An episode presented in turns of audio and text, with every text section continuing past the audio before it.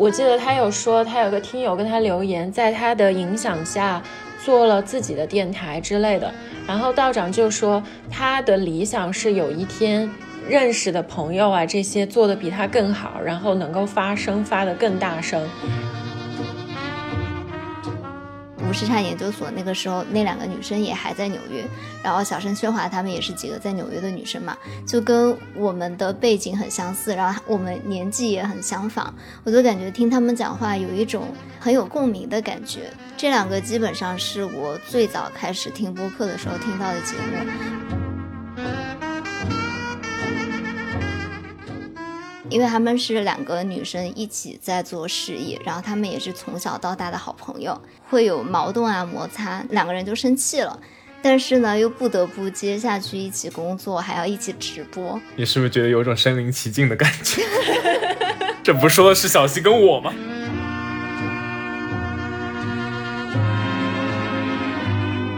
大家好，我是阿图，我是小西。我是杨子，欢迎来到大俗小雅。大俗小雅是由三位散布在世界各地的打工人，每周陪你一起跨时差谈天说地。那么今天我们想跟大家分享一下我们喜欢的播客。仔细想想，我好像从来都没有探讨过这个话题，感觉今天是一个非常合适的时机啊。既然我们是有一个这样的小小电台呢，我们就应该分享一些跟播客相关的内容，所以就想到了这一期的点子。嗯，之前也有很多朋友私信问我们嘛，说问我们的群里面能不能分享别的播客内容啊？我觉得这是一个很好的事情啊，因为我们也是从听别人的播客，然后一步一步成长起来的嘛，所以就是也很希望我们这个小的 community 能够更快的成长起来。对，好的，那就是我们会给大家分享一下我们喜欢的一些电台，然后可能就是这些电台怎么会影响到我们的生活。我们要谁先来介绍呢？那你自己吧。对，难道是我吗？哦，因为我最开始这个好像是写在最后的，但不知道谁给我把它放到最开始。对，是我，我承认了。对，好的。那我其实最近其实听的播客会比较少一点，但是我一直有在 follow 的是一个叫做巴塔电台，是 Patagonia 它旗下的一个。就是他自己品牌做的一个播客，我觉得还挺有意思的。因为本来其实对这个户外运动这个文化就特别感兴趣，就是最近几年推荐真的很弯曲了。对对，真的。对对啊，就是大家就是非常健康的生活方式，不是挺好的吗？对。然后我就觉得说，最近几年呢，其实还真的非常的想要去尝试一些就是更多的户外运动，所以我会听一些这些呃跟户外运动有关的电台。对，首先呢，对于 Patagonia 这个品牌的话，我觉得真的是生活在旧金山，你怎么可能不拥有一件就是 Patagonia 的夹克呢？因为旧金山大家也知道，这个天气就非常冷嘛，然后可能一年当中大概也就只有那几周是比较热一点，但其他的时候就非常的凉爽。然后再加上就是海风会从海面上吹过来，所以有的时候你这个体感温度会比这个实际上你手机当中给你天气预报的那个温度会再低一点。Sorry，我想插一句破坏画风的话。嗯嗯，活在德国怎么能没有一件德国国民品牌狼爪冲锋衣呢？哦，对，狼爪。你们是都私下接了推广吗？怎么回事？这么用心的安利？我并没有，不穿狼爪是我最后的坚持。我可以问一下吗？狼爪冲锋衣在美国有卖吗？有吧，Jack Wolfskin 应该有吧。OK，好的，我我想去看，我想其实还蛮感兴趣，想看一下的。对，因为就是在旧金山当中的话，因为有这样就是比较冷的天气嘛，你就非常需要有一件能够帮助你去御寒的这样的一件外套。对，然后我觉得这个 Patagonia 的夹克它有两个比较好的点，我非常喜欢。我有的是一件就抓毛绒的夹克。这是一期强种草节目吗？哎呀，你听，你先听我讲完，对吧？就是它有两个点我非常喜欢。第一点，它是非常的轻便，穿起来非常的轻松。然后第二点的话，我会觉得是它那个抓毛绒真的在风很大的时候，因为大家也都知道旧金山的妖风真的是阵着，然后吹上去的话真的是非常的寒冷。然后就是能够你穿上这件夹克的话，就能够帮助你很好的去。保温，然后让你的身子暖暖的，所以我一直都非常喜欢我的这件夹克。然后我也是，其实最近几年工作开始接触一些户外运动，因为我之前是一个就在我运动那集当中提到说自己其实不是一个非常喜欢运动的人，然后我会觉得说运动真的是一件非常费力的。所以你现在是 feel like a daydream 吗？我我我会觉得我现在的 lifestyle 跟之前改变了很多，是一个心理心理层面上的变化。毕竟成为了弯曲人。可能那是一个原因吧。对我觉得就是我心理层面上有了一个很大的、很大的变化，就是我会觉得之前会觉得户外运动非常的困难，有很多就是不可预测的因素，然后你在一个户外的环境当中，你会需要去控制这些不可预测的因素。然后我最近几年发现呢，就是尝试了一些户外运动之后，我真的对这个户外运动重新有有了一些深的认识。我会觉得说，它就是个自我成长和探索的过程，然后能够帮助你完成一些就是新的心理建设。巴塔电台的话，它其实也分享了很多各种各样的户外运动。我觉得对我呃，可能就是心理层面上有一个改变比较大的，是一个叫做 paddle boarding，叫立式桨板运动。我不知道你们知不知道，它是这样的，它是你站在一块就是有点像那个冲浪板的桨板上面，然后它会给你一个桨，然后你要在大海的中央划这块桨。有的时候会有一些浪会打过来，然后你要想办法让自己保持平衡，然后顺利的度过一个呃一个大海这样子。对，其实我觉得。不是短短中距离的水面，对，特别是对于我来说，我是一个不太擅长游泳的人，所以我在做这项运动之前，我其实是要给自己一些心理建设的。我会很担心说，就万一我掉下去了。但最开始呢，我跟我朋友两个人，就是他其实也没有做过这项运动，然后我最开始给自己的预期就是，我只要停在这个小水湾里，我绝对不会出海。但是我的朋友他不是这样想的，他就是走到那个海的那个那块区域的时候，他就径直往前走了，然后一直往海的深处行进，当然是在安全区当中，但是他往海的最深处走。我看到他的时候，我就觉得说，哎，那他都可以这样子，我是不是也应该追随他，然后往他那个方向行进呢？因为我觉得我不想输在这块地方。然后他在我大概前方一百米左右的时候，他有试图站起来。但他试图站起来的时候，有一个很大浪冲了过来，然后给把他给打了下去，然后他瞬间就连连人带桨带那块那个桨板一下就翻了过去，然后我那个时候就特别慌，我说：“哎呀，我的妈呀！他虽然我知道他可能会游泳，但是我觉得，哎呀，这看上去好危险，我是不是应该冲过去救他？”然后那个时候脑海里就只有一个念头，就说我要去救他。然后我那个时候可能是不知道为什么，可能是那个救人的内驱力就是超越了我那个时候的恐惧，然后就。顺直的滑滑滑滑滑，非常以非常快的速度到了他身边，然后到了他身边之后，我真觉得他是皇帝不急太监急。所以你是谁？哎呀，不是，就我觉得他就是非常不慌不张的，然后就爬在那块板上，然后跟我讲说：“哎呀，不要担心，这个，因为他那个你的脚和那块板是连在一起的，所以就算你滑下去的话，他会保证这块板这块那个桨板还在你身边不被冲走。冲走的话，你可能就真的会沉下去了。但其实我还是挺担心的。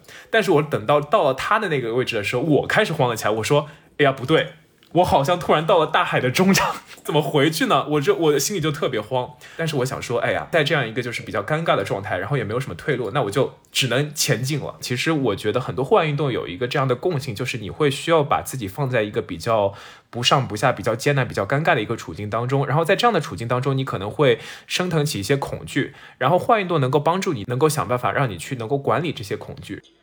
我插个题外话，说到这个，我想给大家推荐一个综艺。就两年前，在疫情最难的时候，我特别喜欢看那个综艺，叫《夏日冲浪店》。今天阿驼说这个冲浪嘛，我我好像觉得他们好像这是这是立式桨板。OK，就是他那个《夏日冲浪店》里面也有类似的教冲浪，因为像乔欣嘛，就是那种完全。不运动的女生，然后她去做这个的时候，我还觉得挺可爱的。然后像那个韩东君，你就能一看就看得出来，他平常就是很热爱运动嘛，因为他在健身什么的。你就看到不同的人不同的反应。那个综艺真的很好看，我推荐给大家。虽然我们是推荐播客的一期。好的，那就是那央子有什么想要给大家推荐的播客呢？我有好多好多，但我觉得我想推荐的都太大众了，感觉都不需要我推荐，因为他们都是那种大台。对我首先想推荐的是展开讲讲，因为我真的很喜欢听他们，基本是每期我也是。对，嗯，其实我现在看国产剧看很少，包括我之前还蛮爱看综艺的，但是最近这段时间，可以说这半年来我都没怎么看过综艺。他们有一个叫做每月广播电视报的东西嘛，就是一个月更一次的那种，会介绍最近有趣的剧啊综艺。其实他们说的很多剧我根本就没看过，我只是很爱听他们讲。比较比较偏的就是电视剧，他也会。其实没有很偏，比如说他们最近讲《在人间》，其实我妈妈还给我天天在群里推荐。在人间很火，我们家很火哎。对我妈妈就是很认真的在看，然后还跟我推荐要我去看。然后他们有很多期节目，我都非常喜欢。就重点推荐我印象深刻的有一期，就是《甄嬛传》是理解中国权力叙事的一把钥匙。因为《甄嬛传》是一个还蛮大众的命题吧，很多播客都有说过，包括我们之前有 Q 到的，我和小溪都很爱听的凹凸电波，他们也有讲过《甄嬛传》，而且我是为了他们那个有下载他们的凹凸宇宙的软件加充会员的。所以他们在会员节目里面 想讲一个所谓的《甄嬛传》宇宙吧，嗯，所以讲的还蛮有意思的。因为我这个人呢，本来是《甄嬛传》大家都看过嘛，但没有很仔细的看。我为什么最近开始对它萌发出兴趣呢？是因为我之前也在播客里讲过，我有一个学妹很会做饭嘛，我经常去他们家吃饭和学做菜的时候，他就会放《甄嬛传》做背景音乐。真的吗？到现在还是到现在，他是一个十级甄学家，就是他《甄嬛传》的所有细节他都知道，就放一句台词才知道是哪一集，但他还是乐此不疲的在看。所以我每次去他家。我就是在看《甄嬛传》，而且我觉得她特别厉害，是她男朋友是德国人嘛，跟她一起看，也在看《甄嬛传》。她有就是字幕吗？《甄嬛传》有被 Netflix 买版权的，做成了十集还是多少集？可能只在德国播，因为就美国区好像搜不到。对，哦，是吗？没有，但是她男朋友已经被她训练到跟她一起看中文的。她男朋友不懂中文啊，就是看图像。看图像。姐，她男朋友觉得全剧最漂亮是安陵容，哎。啊，其实安陵容很不错啊。其实安陵容，我也觉得安陵容很漂亮，但是对啊，可是我不太喜欢这个性格。不，你撇去性格，你只看长相的话，就还就是可能男生觉得她楚楚可怜的。哦，你说就是他已经知道那个故事线，知道他的背景了，是吗？OK，对，是挺可怜的。可能就是有那种保护欲，就有点茶的这种感觉。嗯，你也不要说人家茶嘛。安小鸟还不茶吗？哎，你也是真学家哦，安小鸟 都知道，我是小红书上的真学家。我第一次听到安小鸟说为什么叫人家安小鸟，因为他最后被封了那个黎平，就是那个。你看，你比我还懂哎，我也是学妹跟我解释我才知道的。对，不知道为什么 YouTube 有给我推这个东西，可能我之前看了一些片段吧。YouTube 最近来给我推就是《甄嬛传》狼人杀，我不知道你们有没有看过？没有，就是有人给。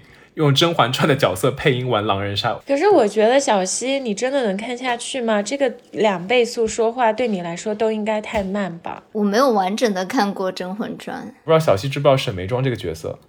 我知道啊，有人吐槽说沈眉庄说话感觉是开了开了那种零点五倍速，就说话特别特别慢。然后我觉得你听沈眉庄和因为古代人都要端庄，尤其他们是嫔妃嘛，就是都要端着，然后说话很慢很慢的。但你有看到那个吗？你有看到就是宁嫔吗？有啊。对，我在想说小溪应该很喜欢转飞吧，因为他讲话速度特别的快。对啊，我怎么不知道这个？我喜欢热依扎。哦哦，我知道了。而且他们中间分析，我觉得很有意思，就是那个婉婉泪亲嘛，中间他就说皇上真正爱过的其实是两个人，一个是华妃，一个是纯元，可能他也爱过甄嬛吧，因为这两个人是他都是有原型的去爱的，就是华妃后来他又找了个想要宁嫔代替华妃嘛，然后纯元更不用说了，就是后面他。那些妃子很多都是在纯元身上找，在他们身上找纯元的影子嘛。比如说，呃，甄嬛啊，甄嬛的妹妹玉娆啊，玉娆虽然没有进宫了，所以她原型爱的就是这两个，一个就是红玫瑰、白玫瑰嘛，男人的那种对爱的想象。然后除了这个《甄嬛传》这一集，我还很喜欢的有一集，算是我最喜欢的吧。这个名字就瞬间戳到我，那是我刚刚用小宇宙不久的时候上过首页的一期，叫做《天气冷的时候，果然还是要在被窝里看冬日剧集啊》，就特别有氛围感。这这个标题本身，嗯哼，然后它中间有几个。高光时刻这一集的让我印象很深刻。首先，他有说百年运二嘛，就说食物、花、书信都是为了写没有说出的话。因为我很喜欢百年运二，他很多篇我都很喜欢，包括对东爱他的成名作吧，可以说是。然后这个剧集里面有说到的四重奏，小溪也很喜欢的。嗯，然后最近在国内上映，我们之前也有聊过的电影《花束般的恋爱》，就是一个金牌编剧吧。然后他们分析的也特别的好，因为展开讲讲的主播他们是在影视行业工作嘛，也有编自身就是编剧啊这样的，所以觉得他们讲的非常的让人能有共情的感觉。很有意思的是，他们也说到冬日记忆是被炉和橘子，这个真的完全是我的冬日记忆。我小时候在家的时候，我们那时候南方没有暖气嘛，就会有那种木架的烤火炉，在那个把脚放在上面，然后盖着毯子烤火，然后我奶奶就会剥橘子给我吃。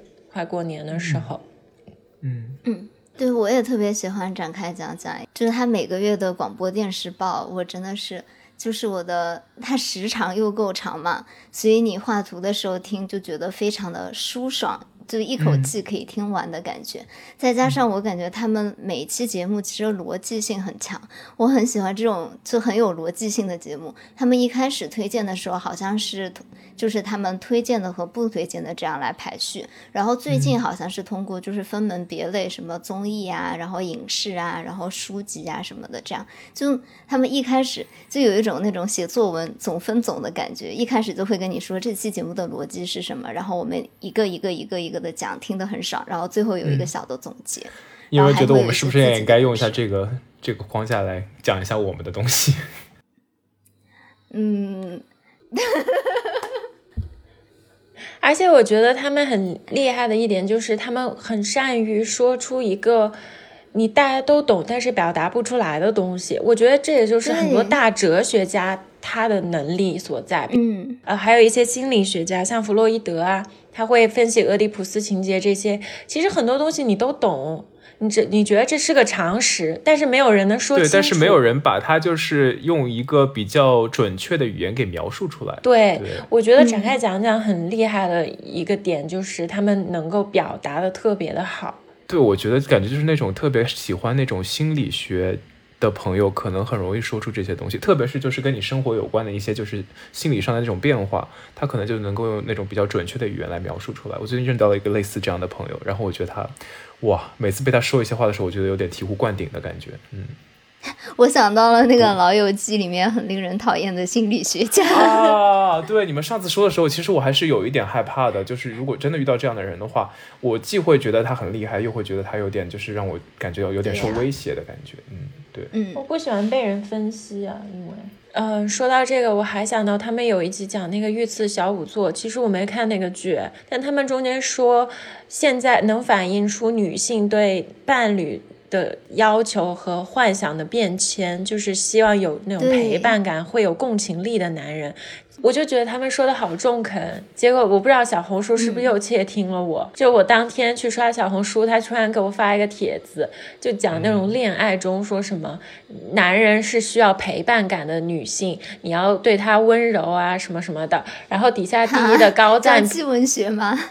就有点那个意思。高亮处是第一热评的评论，是一个女孩，她说：“这不是男人想要的，是我们女人也想要的。现在我们也能赚钱，我们也只需要给给我们陪伴感的、有共情力的男人。”对啊，就是不管男生女生都会想要陪伴感，就很正常。嗯，对，嗯，因为我们小时候，你看我们看《流星花园》什么的时候，好像那种霸道总裁文学比较 流行嘛。对，但现在好像是更喜欢温温柔柔的，可能是在小时候是男二的那种男生。刚刚杨子说到小五座这期嘛，也是我对展开讲讲印象非常深刻的一期。就我有看小五座这个剧，我当时是觉得他的一些价值观是和我很契合的，但是我自己没有办法用语言归练出来说我为什么喜欢。这个剧，但是我听了这期节目以后，就真的觉得，嗯，他说的就是我心里面想要的这种感觉，但是是我没有办法表达出来的，我就很羡慕他们有这样的表达能力。然后第二个我特别喜欢的是八分，这个更加不用我安利了，这么大众的播客，我觉得只要听播客的人都会听八分吧。这样看来之后，大家其实集中在听的几个播客就只有那几个播客也不是真的，我来列出一个想推荐的清单的话，我会选这几个，也是其中一个原因，也是因为他们文档啊这些归类做的很系统很好。你要回去追溯他们的节目的话比较简单，因为八分实在是太大众了，大家都听，所以我就只简短说几个比较戳我的点。我就真的觉得道长是一个谦谦君子。他既有那种旧时代文人那种很儒雅的感觉，但是他又有很多学贯中西的地方，因为他自己的文化背景比较多元嘛，西方的知识体系和中国的国学体系都很完备的一个人，所以我觉得听他讲话真的让我觉得会让我变得更沉静，让我想成为一个更好的人。然后还有我特别印象深刻的是，因为八分会经常收到一些有点莫名其妙的留言，中间有一个人就是很多集非常锲而不舍的给他留一些很负面的留言，他但他他会看到吗？他会看到。而且他每次都会很用心的回复，他会非常心平气和的、很平等的去对待每一个人，然后说出他自己的想法啊，很开明的说很多事情吧。我觉得这一点是给我触动比较深的。还有一点就是觉得道长了不起的，他会很 generous 的那种，就是很大度的去帮助自己的同僚和他的听友推广他们的节目。我记得他有说，他有个听友跟他留言，在他的影响下做了自己的电台之类的。然后道长就说，他的理想是有一天他认识的朋友啊，这些做的比他更好，然后能够发声发的更大声，然后他就可以嗯隐退了，类似这样的感觉吧，大概这样。类似于就找到一个他的就是想法和价值观的，就是传传承人的感觉。也不能算传承，它更多是一种平等的感觉。对不，是传承，让百百花争鸣的这种对对百鸟争鸣，百花，我在说什么？百花齐放的感觉。对，啊，对，然后他也会帮这些人推广他们的节目，我就觉得他很好。还有一点我很喜欢八分的是，道长每次会在结尾分享自己喜欢的音乐，就有一些还蛮小众的嘛，他会分享一些像东欧的民歌啊，然后德国二战时期的一些纪念的歌曲啊之类的。我觉得非常的有意思，每一首歌、每一段音乐，道长都会解释它背后的故事。我觉得从这样一个小小的片段，可以反映出一个人很丰富的内心世界吧。那应该是一个非常有沉淀的人，对。对他真的很有沉淀，我觉得道长的那个知识的广博度是让我觉得很佩服的。因为我之前也有听他的读书节目《一千零一夜》这些，他真的读了好多书，我不知道他怎么分配和管理他的时间的，很了不起。我会很喜欢跟就是比我年长很多的人交流，因为我会觉得说可以从他的一些时代背景、他的一些人生经历当中，就是收获一些能够给我一些做参考的东西。而且在这里，我想分享两期节目，大家可能都听过，因为这两期实在是更加大众了，因为都是串台节目嘛。他串的台又是那种很大的电台，其实不算串台吧，因为道长他在八分并没有更新，好像没有更新随机波动这一期，还独立做了一过随机期波动，串台的那一期是我特别喜欢的命题，标题是“女人与敌人，肉体与西装”，跟梁文道聊邦德的方方面面。所以这集是聊詹姆斯邦德的对的事情。OK，我还在微博有分享过这一期，大家可以去听一听。道长真的是非常懂生活之道，就是男士的生活之道，但你不会觉得他有任何装腔作势的地方。就是一个很讲究生活的人吧，比如说怎么买西装啊，怎么去捯饬自己，然后男人对车的收藏啊之类的，还蛮有意思的。哦，道长喜欢车哦，还有很多那种很英式的爱好，我觉得。啊，嗯然后另外一期是写信聊天会，就很有趣，我就觉得他真的是一个什么都能聊的人哎，你感觉他好像不是那么接地气，对不对？他其实是很学者式的那种公知嘛，嗯，所以我本来以为会好像不是很搭，结果去了觉得它真的能应用于所有的场合，很有趣。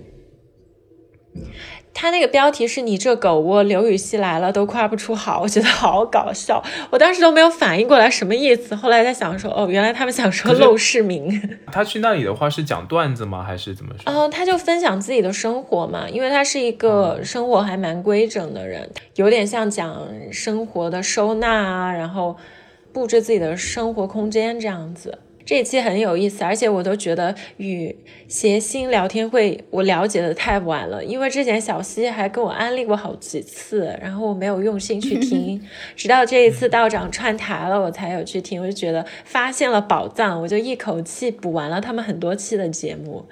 嗯，就我觉得小溪那个评论真的很中肯，他说专业的人还是不一样，因为他们真的就是专业的脱口秀演员嘛，所以就是特别有梗，而且串场和接话都非常的自然，就很好笑。然后我还有一个喜欢的电台，这个可能没有那么大众，但是一个非常老牌的节目了，硬影像，因为它是 IPN 旗下的一个节目，IPN 是我的播客启蒙。我之前应该也提到过，在主播来了的节目中，我有说过我早期最爱的一个播客叫《陛下观》，是讲艺术史相关的，艺术史和考古。那个节目也是 IPN 旗下的。然后后来我发现了硬影像这个节目，就很喜欢，因为我对那种电影啊、剧集这些非常感兴趣嘛，这也是我为什么喜欢听展开讲讲。然后硬影像它其实也是，呃，罗平老师他是个编剧嘛。讲话特别有逻辑，他是一个单人的节目，就很厉害，而且他好像基本不剪辑的，因为你听那个节目，它中间吃饭的声音你都听得到，它可能中途会煮个东西吃之类的，这么厉害。对我特别推荐的有四期节目，是它有做一个系列叫做《中国古典叙事的善变》，是有点像你在大学听课的感觉。它中间讲的传承，比如说像佛教的影响、武侠小说、民间传说这种，是我特别感兴趣的命题，推荐大家去听。如果对中国古典文学的架构很感兴趣的朋友，然后还有一期我印象很深刻的是叫《大乐必弈夜听黄沾》，这一期我特别喜欢。它这个题目我首先就很喜欢，就很像《道德经》里面有一章嘛，有说过大音希声，类似的那种感觉吧。因为黄沾先生他的代表作就是《沧海一声笑》嘛，其实《沧海一声笑》它也就是最简单的乐谱，就是我之前有浅学古琴嘛，古琴它的入门曲其实就是《沧海一声笑》，所以就是你越简单的乐谱反而就是更精听。所以我觉得这一期也推荐大家去听，包括一些对港乐的回忆。嗯，然后最后推荐的一个就是姜思达，我觉得姜思达就是特别适合睡前听，有没有？因为其他的节目我睡前不能听哎，我都是在洗澡的时候听，因为我会就是会笑。他都讲些什么？他真的是睡前小剧场哎，他每期都有不同的那种。他最近的这一期实在是太。姐夫的那个，听到开头 我就有点不好意思。所以，所以他会讲一些什么？他会讲段子吗？还是什么？他有时候会角色扮演，说一些故事，然后有时候就是有点流水账性质的说自己的日日常，就是最近的生活。但是是他一个人，他一个人对哦，而且他也是不怎么剪辑的吧？他就是一个人录三十分钟。对，我记得。苹果播客里面还有评论说，就是能不能不抽烟啊？听得到你抽烟的声音。他有在一边抽烟一边录播客。哦，对，会有打火机咔呲。对对对。然后下一条留言就说最喜欢听思达边录播客边抽烟的声音，就觉得很好笑。但其实是有一点那种 ASMR 的感觉啊，对啊。啊，对，就有一种他在跟你讲话的感觉。我是很喜欢睡前听，因为我是很会。不自觉去思考很多东西，听播客，就比如说听展开讲讲，我就会想很多事。但是听姜思达的时候，我可以彻底放空，我可能就定那个定时关闭嘛，因为他每期都是半小时嘛，然后我听完就自动睡着了，我觉得挺好的。那小西呢？嗯，我第一个想跟大家推荐的就是无时差延伸研究所和小声喧哗这两个，基本上是我最早开始听播客的时候听到的节目。我记得很清楚，有一次我在跟朋友一起就工作日的时候吃午饭的时候，然后我有一个女生朋友就突然跟我说：“哎，你知道吗？最近就是好像播客还挺流行的。”然后她就跟我说：“这个叫小声喧哗的节目，你可以去听一听，就有一些不一样的视角。”然后因为刚好就是无时差研究所那个时候，那两个女生也还在纽约，然后小声喧哗她们也是几个在纽约的女生嘛，就跟我们的背景很相似，然后我们年纪也很相仿，我就感觉听他们讲话有一种嗯很有共鸣的感觉。我好喜欢小声喧哗，他们停更的我都要哭了，我不，我 literally 哭了。其实我好难过，好难过。然，嗯，他们是去年停更的吗？今年，今年是吗、但他们中间有几期真的让我觉得充满了女性力量，比如说他们说金斯伯格大法官的那一期，然后他们探讨到美国这个堕胎法啊这些，一个是他们非常有逻辑，第二个是嗯很能让人共鸣，但是完全不矫情，就很有力量的那种女性声音。对，而且就再一次感叹文字工作者这个功力，真的这个表达的功力真的很不一样。就比如说，我真的是一个表达很差的人，我很多时候有一些感受就是没办法说出来，但是我又觉得小声喧哗能够帮我说出我的心声，这种感觉。但是我觉得，就是做播客有一个好的事情，就是你可以慢慢去训练这方面的能力，就是对我觉得是一个成长的锻炼过程，会。梳理嗯，对，嗯，对，比如说像我们周更嘛，我觉得其实会逼你自己有所产出，这一点很好。也要不停的输入，不然就没有东但西是说实话产对出。我们三个最近然后还有包括无时差研究所，他最近的一期节目是二十九岁加女性应该遵守社会时钟嘛，也是一期三八节附近发的一期节目，然后刚好和我们三八节发的那一期节目，就是大概前后脚发吧，然后就刚好选题就很一重致，合了吗？嗯，对我就觉得可能真的是大家在这个年纪都会思考这样的一些事情，然后就不自觉的会有相同的选题，就会产生共鸣的感觉。然后我很喜欢他们在里面说的一句话，就是。嗯，二十九岁的年纪，其实如果拉回到《老友记》，也就才演到第三季而已。真的我就突然一下？觉得，对，哇，就他就说人生才刚刚开始，故事才演到第三集，我就突然有一种豁然开朗的感觉，就好像没有什么好怕的，就现在也没什么关系。Rachel 才刚刚找到工作呢，就有什么关系？就很能够安慰到我吧。Rachel 是在三十岁 Rachel 找到工作都二十九了吗？啊，对呀、哦，但说实话，我真的最近还挺焦虑的。不过就是听到这些话的话，我会觉得稍微好像有多了一点正向的能量。第二个我想推荐的是故事 FM，也是一个比较大众的一个频道了吧。它很不一样的地方就是让我看到了世界是非常多元，有很多种不同的可能性。觉得他们比较厉害的地方，第一是他们用当事人自己的声音在制作节目，而且我觉得他们是没有想要修正这个当事人的视角的感觉。我能很清晰的听到他对这件事情是怎么看的。你好像坐在你的家里面就可以过很多不一样的人生。然后我印象特别深刻的一集是，也是最早我入坑这个播客嘛，其实是陶酱推荐给我的。然后他就听了一期关于成都的沙舞厅的故事，然后他就过来问我说：“哎，所以你知道成都有沙舞厅吗？”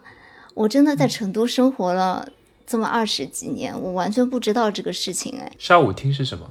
哦，沙就是摩擦的意思，就嗯，大家可以 感受一下，嗯，反正就是我可能在成都从来没有去到过的地方，但是真的有哦很多人在去这样的娱乐场所。对亚，这是一个亚文化存在的。他那一集的视角也特别，嗯，很厉害，就是他那一集的视角是一个大学的女生，她想要去探寻沙舞厅的视角。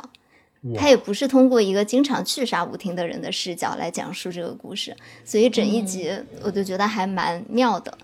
然后另外一集我印象很深刻的是那些被喜悦暴击的时刻这个系嗯，列，对，它出了一共三集吧，到现在听了以后真的会非常的开心，因为这些讲述者他们的，你从他们的声音里面就能听到他们是有多开心，然后你都会带入他们的这个情绪。甜甜的恋爱酸臭味。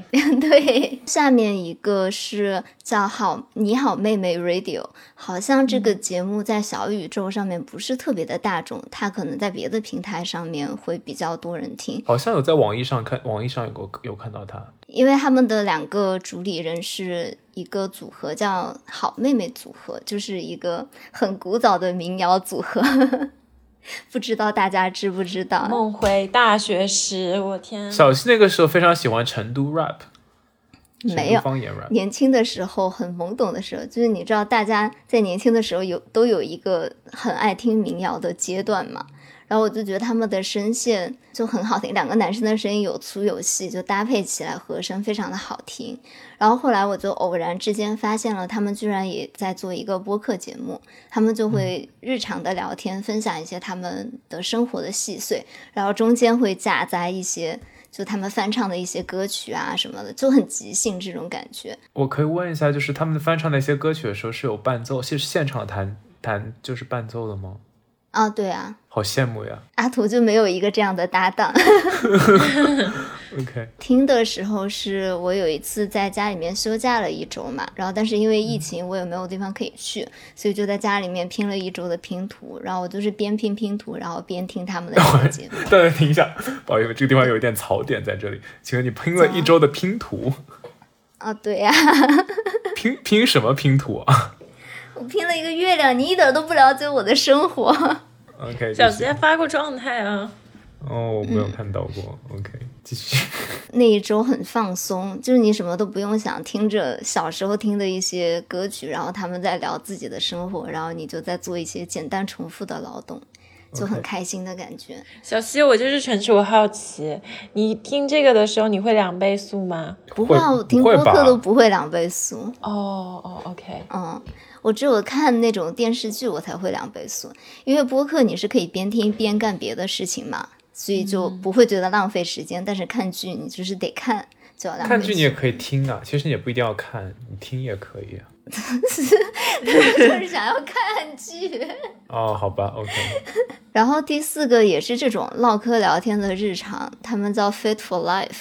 呀，也是两个女生，之前在加拿大一起留学，然后回国北京。她们其实现在是全职的健身博主，然后播客是他们一个比较。小溪听健身博主，但我并不是因为健身博主关注他们的，我是先被推哦送了这个播客，觉得他们日常的唠嗑聊天就，呃，他们也是不太剪辑的那种，就有一种你在听别人聊天的感觉。对，其实我一直在想说，就是嗯，不太剪辑的话，虽然会有一些白噪音在后面，但是你可以就是有一种身临其境的感觉，因为觉得那个播主真的是就可能正在跟你聊天，对。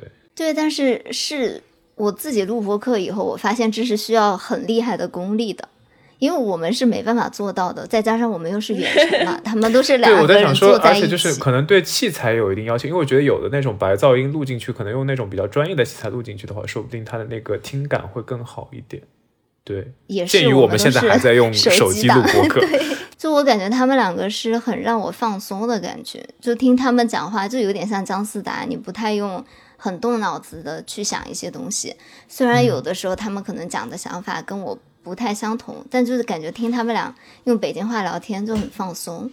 然后我印象比较深刻的一期是有一期也是他们最近吧，是聊闺蜜与合伙人这个身份，因为他们是两个女生一起在做事业，然后他们也是从小到大的好朋友，会有矛盾啊摩擦，就是两个人就生气了。但是呢，又不得不接下去一起工作，还要一起直播。你是不是觉得有种身临其境的感觉？这不说的是小西跟我吗？尽管生气，还要一起营业。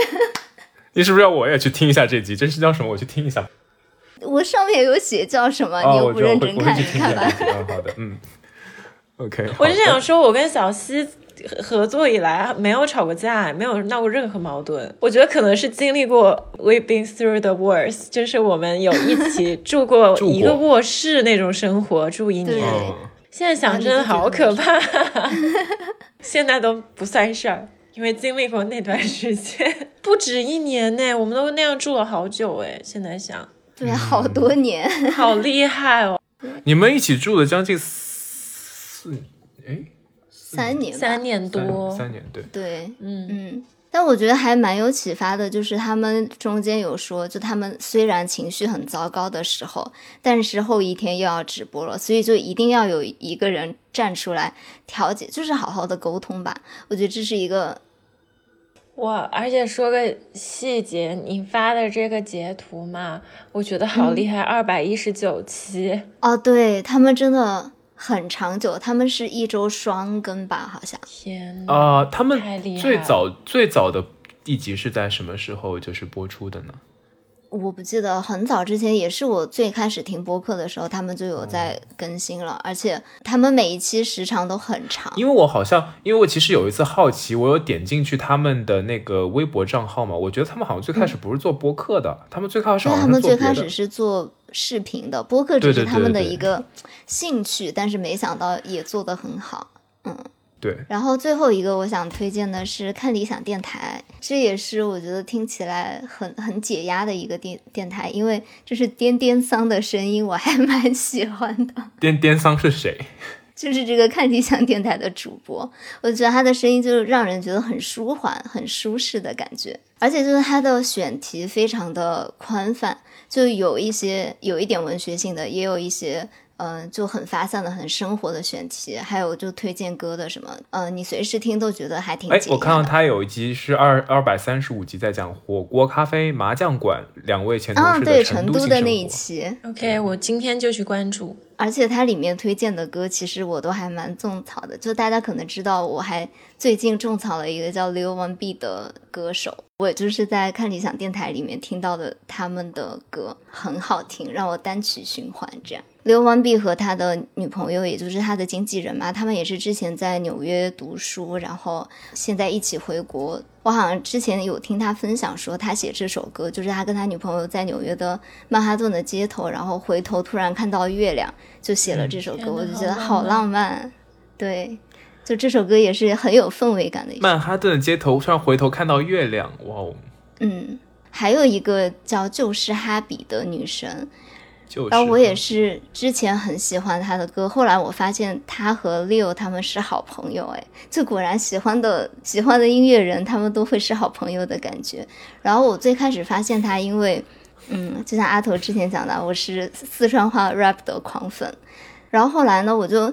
搜到了，就是哈比他翻唱的《暴风雨》这首歌，我觉得他翻唱的真的非常好，就很 chill 的感觉，所以我就非常的喜欢。然后还有一个我非常喜欢的歌手叫 Bruno Major，不好意思，我差点看成 Bruno Mars 这个地方。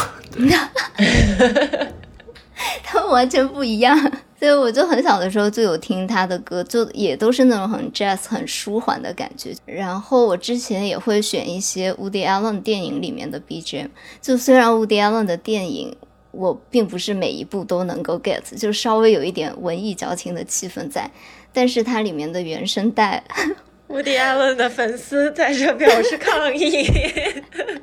对不起，我低头。对，但是里面的原声带我都会一直一直循环。就比如说，之前我听到凑近点看有用过午夜巴黎的 BGM，我就特别喜欢哦那一期。张，那张对，就 OST 超棒的。嗯，对，就非常浪漫。小西刚刚也在分享了一下，就是小西喜欢的一些 BGM 的样子，有没有什么特别心水的？有啊，就一下介绍不过来，有很多。但最近我用了很多的，相信听众朋友们也有注意到了，就是 Beatles。而且我记得上几期还有朋友在留言说大俗小雅也喜欢 Beatles 吗？我还很激动的说是的，超级喜欢。对我忍不住要再次安利我最近最爱的歌《Here, There and Everywhere》，就我觉得跟夏目漱石的那个《今夜月色真美》意境很相似。然后后来有一期我不是用了这首歌吗？就有个听友说，其实这首歌是《Friends》里面 Phoebe 结婚时用的音乐。我觉得真的很符合 Phoebe 和 Mike 那种感觉，就是随时随地就是分享生活点滴那种很默契的爱情。然后另外有一期想特别提一下，就是很早期的一期节目，二十一期，我我们有讲活着的东西都是很费功夫的，失之愈合的家庭影像。在那一期里面，其实是我们唯一一期有人声的对话的时候，仍然搭配了纯音乐作为 BGM 的单集。我那个里面其实一直循环用的是《海街日记》的 OST，、然后还私心想推荐一个我特别喜欢的日本歌手，就是他算是天妒英才吧，英年早逝的尾崎丰。然后有几首特别爱的歌，像《I Love You》啊，《Oh My Little Girl》。对，那个 I love you 的歌词非常的美，就是很日式的那种物哀美学。我最喜欢他的一首歌，其实是有一首歌叫《十五》，哎，十五的夜晚还是十六的夜晚？十五的夜晚，他还有一首两颗心也很棒。I love you 那个歌词的中文是两个人就像弃猫一样，你发出像小猫一样的哭声，在滋滋响的床上，与其保持温柔，不如紧紧的抱紧对方，然后我们再闭上双眼，让爱在悲歌中永不褪色。这首歌被翻唱过很多很多次，有非常多的版本，都很好听的。然后 Oh My Little Girl 也是，就是对 Oh My Little Girl 就是很美好。他说：“让我们紧紧相拥，直到永远，发誓永分离。”其实嘴奇峰的人生还蛮悲剧色彩的。他虽然成名很早，嗯，据说他死因至今成谜。对对，就是他死是悬案。悬案，我。有时候会插入一些最近听到的喜欢的歌，也算是心情的记录。就比如说上期节目，其实有好几个听友有问我用的是什么歌。对，这首歌它其实是上世纪六十年代的歌，它是英文的那个 "It hurts to say goodbye" 的法语版，讲的其实是一个失恋的女孩子的故事，就是对方已经离她而去。确实用很轻快的、很法式的那种态度来对待分手。对，我想上上一集这个还蛮，对，它就是轻快中又有点忧伤的感觉，非常法式风格，有鼓机啊、喇叭、弦乐都配合的非常好，就轻轻舞动的感觉嘛。在电影中出现过，就是女主在那儿自己一个人跳舞，其实有有有点让我想到《阿飞正传》里面张国荣的那个角色，他也是在房间中自己跳舞的。虽然是有一点小忧郁，但是更多的是有一种自洽的心情吧。我觉得非常美好。这首歌，我不知道为什么每次听就是法国人唱歌，我可以想象他们嘴巴的形状。哎，我不知道为什么。对，嗯，你这么一说，我也觉得好像可以。对，就《We Can Love Home》也是，就德普的前女友 Vanessa 那首歌也非常有法式风情。嗯，那个也在节目中我有用到过，就有的时候我也会想用一些小语种的歌啦，觉得比较有意思。是受到了道长的影响，对。啊，其实也不是。哦，不是吗？就比如说我听用这首法语歌，是因为我最近在我之前节目也提到过，Coffee Nerd，就是写东西的时候，那个咖啡厅有放这首歌啊，就想哎，这首歌不错，可以用在播客里面。而且我觉得一开始。是有一期嘛，我们聊的有一点尬，就 我当时就觉得，就是我们的转场有一些突兀，就有一点尴尬。我就想说，可不可以加一点东西进去过渡一下？然后后来就没有想到，就加音乐变成了一件我觉得非常享受的事情。就是我感觉音乐和食物和气味都是有。那种共通的作用，就是你听到这个歌，就一下能把你拉回到一个场景和氛围的感觉。对，可能就是我们讲到一些事情，我都会突然想起来一首歌。嗯，但其实我觉得我们的播客应该尝试更多元的音乐元素，就不要一直都是很舒缓的，可以放有的时候放一些节奏欢快一点的歌。所以啊，所以上一期用了《桃花朵朵开》，我们还是有欢快的。不是，我得说的是那种节奏感更强一点的，就是对吧？嗯，不管了，反正就是。我跟大家分享了一些非常我们喜欢的播客以及我们喜欢的音乐。那如果大家也有喜欢听的节目，也欢迎安利给我们，因为我们也是播客的重度使用者。是的，是的，嗯，也很想听到一些我们没有听到的节目。对我们做这个播客初衷其实也是想要就分享和交流，对，所以欢迎大家在。而且如果有机会的话，还挺想认识一下我们提到的。喜欢的节目的播客主啊之类的，和大家一起。样子有一个非常宏大的目标，对。我没有宏大。要去认识道长。